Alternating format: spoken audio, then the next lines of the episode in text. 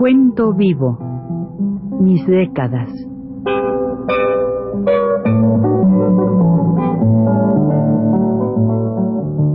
Juan de la Cabada, mediante esta serie de programas radiofónicos, narra los momentos más intensos de su existencia como escritor, trotamundos, militante de la condición humana, todo lo cual es ya patrimonio de nuestra mejor literatura.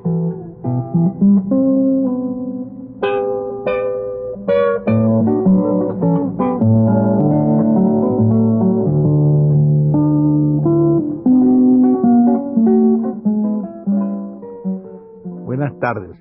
En el programa anterior les ofrecí hablar acerca de la película sobre José Guadalupe Posada, un gran grabador que todos ustedes más conocen, claro, extraordinario, él es de Aguascalientes y vamos a hablar precisamente de este personaje.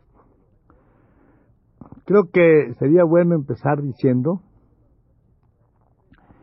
que muy chamaco yo, allí en Campeche, recibí una vez una remesa grande, un poquito gruesa, de libritos de José Guadalupe Posada, cuentos y, y, obras de teatro infantil. Las ilustraciones me parecieron a mí sorprendentes, pero realmente, como era yo muy chamaco, me pareció de otro mundo, porque no había relaciones, claro, así, digamos, frecuentes entre el centro del país y, Campeche, mi pueblo, ¿no?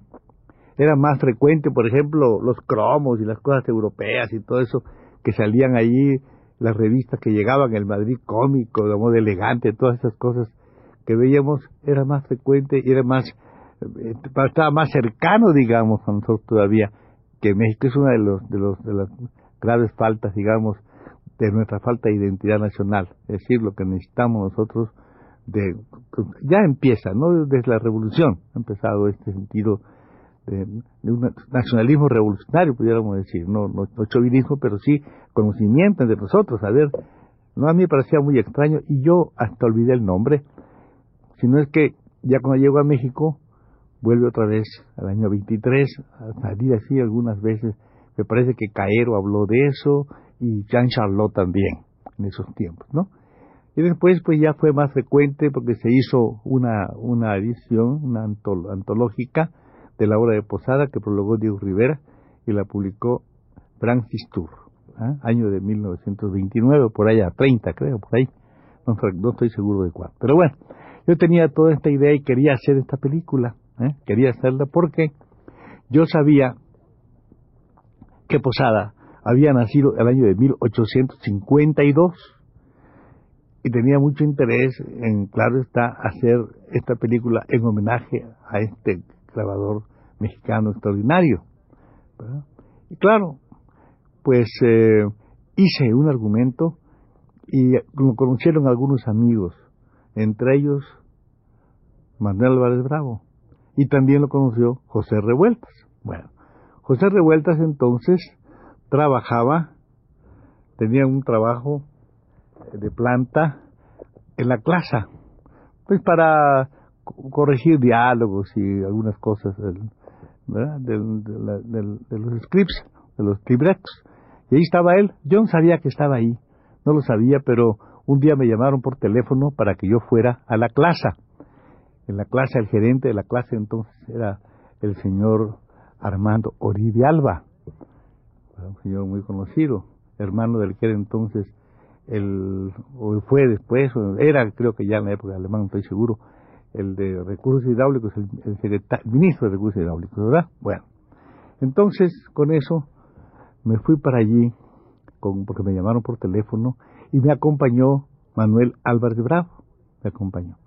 Cuando llegamos, Pepe estaba ahí en la puerta, me recibió enseguida, hombre, pasa, mano, pasa, y pasamos a un salón muy grande, muy grande, así muy espacioso, con una mesa también muy larga, muy larga, que yo creo que era imitación de caoba, esas que le llaman, eso le llaman sala de consejo.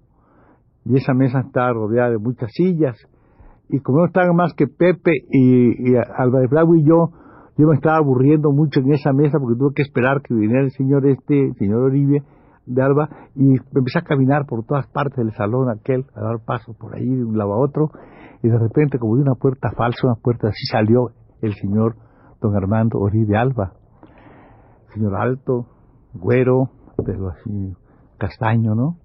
Y me dice, hombre, qué bueno que viene usted a, colaborar, estamos deseosos de que vengan a colaborar, qué bien, qué bien.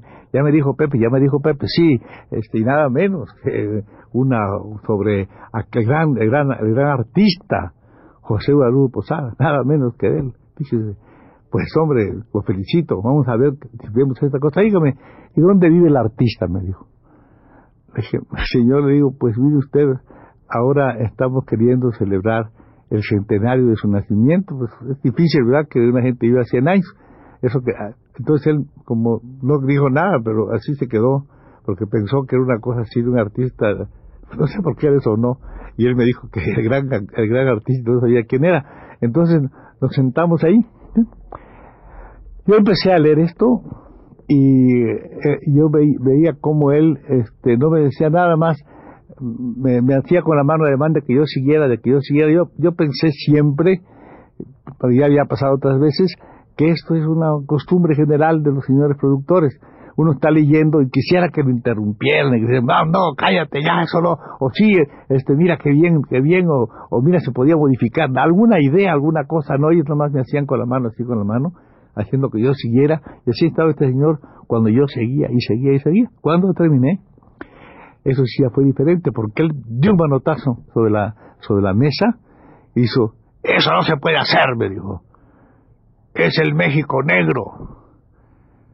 México, los mexicanos necesitan optimismo, necesitan ver en el cine sus presas, sus presas, el desarrollo de la agricultura, la industrialización del país, la urbanización, el, fomento del turismo, la marcha al mar, pero esto, esto no se puede hacer, que no, es, un, es una cosa terrible. Entonces, este, eh, pues, bueno, yo le dije, está bien, señor, bueno, me dijo, no, pero además usted está denigrando al país, denigra usted a México. Digo, ¿cómo? Pues lo dice la obra que se muere ese señor de, de, de miseria. Dije, claro que se muere de miseria, pues hay un acta que lo dice. No estoy inventando nada, sino que el acta dice, claro, que es una vez, una, se presenta, dice el acta, que se presenta en la, en la, en la comisaría del comisario, la fe de que representan tres individuos que de oficio cargadores, que no saben leer, pero dicen que traen el cuerpo de un tal José Guadalupe Posada, dice, ¿no? Cuyo cadáver se le dará sepultura y se le ha destinado una fosa de sexta clase en el cementerio, entonces ahí era todavía municipio esto, en el cementerio municipal. Ustedes ya saben cuál es, ¿no? Es en Dolores, ¿no? Cementerio municipal, una, una fosa común de, común de sexta clase, ¿verdad? Bueno, Digo, yo no lo digo nada, aquí está un acta que lo dice y con el acta se pone más o menos ahí esta cosa, porque es muy importante. Naturalmente, pues, dice el, pues, no, pues, ¿cómo va a hacer eso? Pero así es, no, pero, no, pues eso, eso, nadie le va a echar la culpa a Francia, por ejemplo, si allí muere, por ejemplo, de hambre, pues algunos tipos como Digliani, por ejemplo, que muchas veces vendió su obra, su obra que ahora vale millones por un vaso de vino, el mismo Van Gogh, su tragedia, y nadie va a echar la culpa. Quizá a un régimen social determinado, a un sistema económico, político, se le podría echar, pero a un país no. No, no, no, no, no, no se puede hacer eso. En México no pasa. Eso no puede pasar en México. Bueno, está bien, está bien, está bien, señor, muy bien. Y yo me fui. Claro que Pepe al salir me dijo, ya ves hermano, ¿cómo estamos? Y este que es uno de los mejores productores, yo me noqué mucho, le dije una grosería a Pepe, dije, ese es un tal, dije una, palabra fea, y me fui muy enojado, y como creo que lo yo, yo pensé que lo había oído, dije, nunca más me dará ningún trabajo.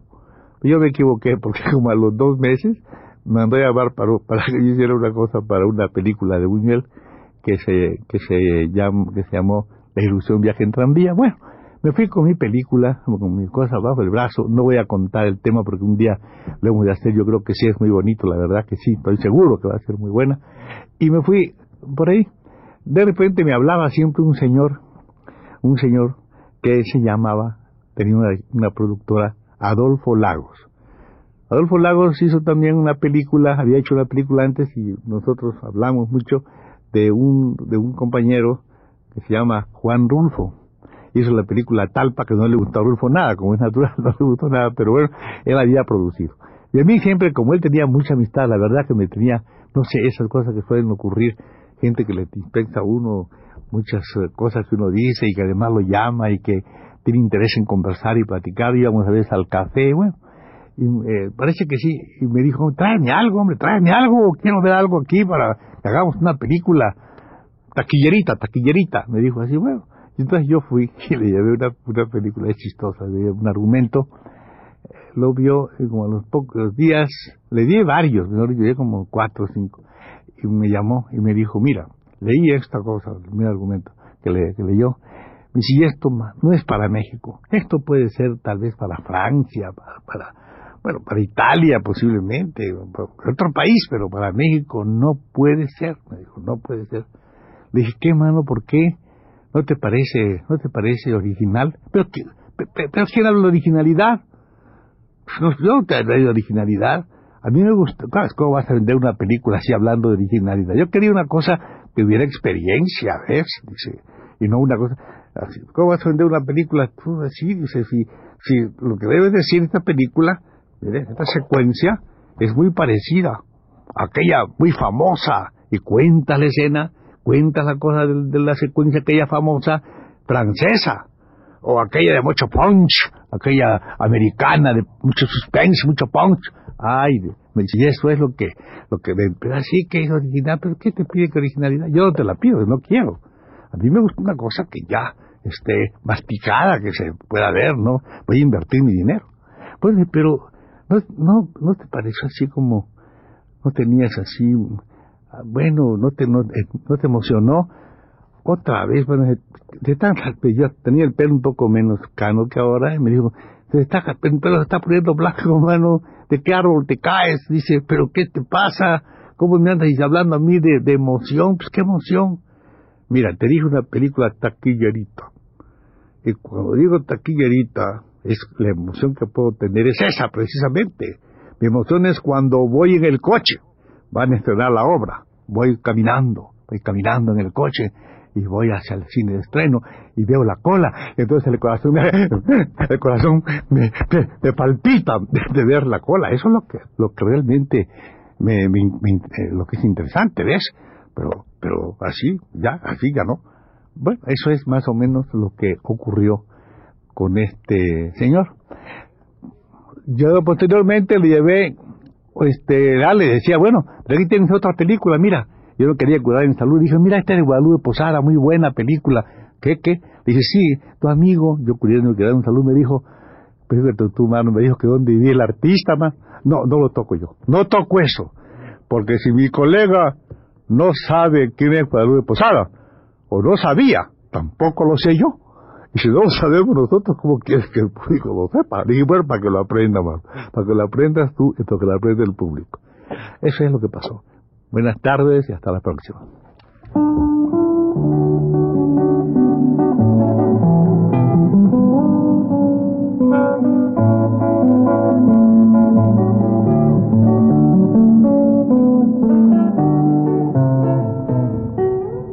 Recuento vivo.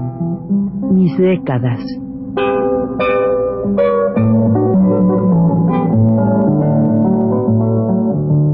Juan de la Cabada, mediante esta serie de programas radiofónicos, narra los momentos más intensos de su existencia como escritor, trotamundos, militante de la condición humana, todo lo cual es ya patrimonio de nuestra mejor literatura.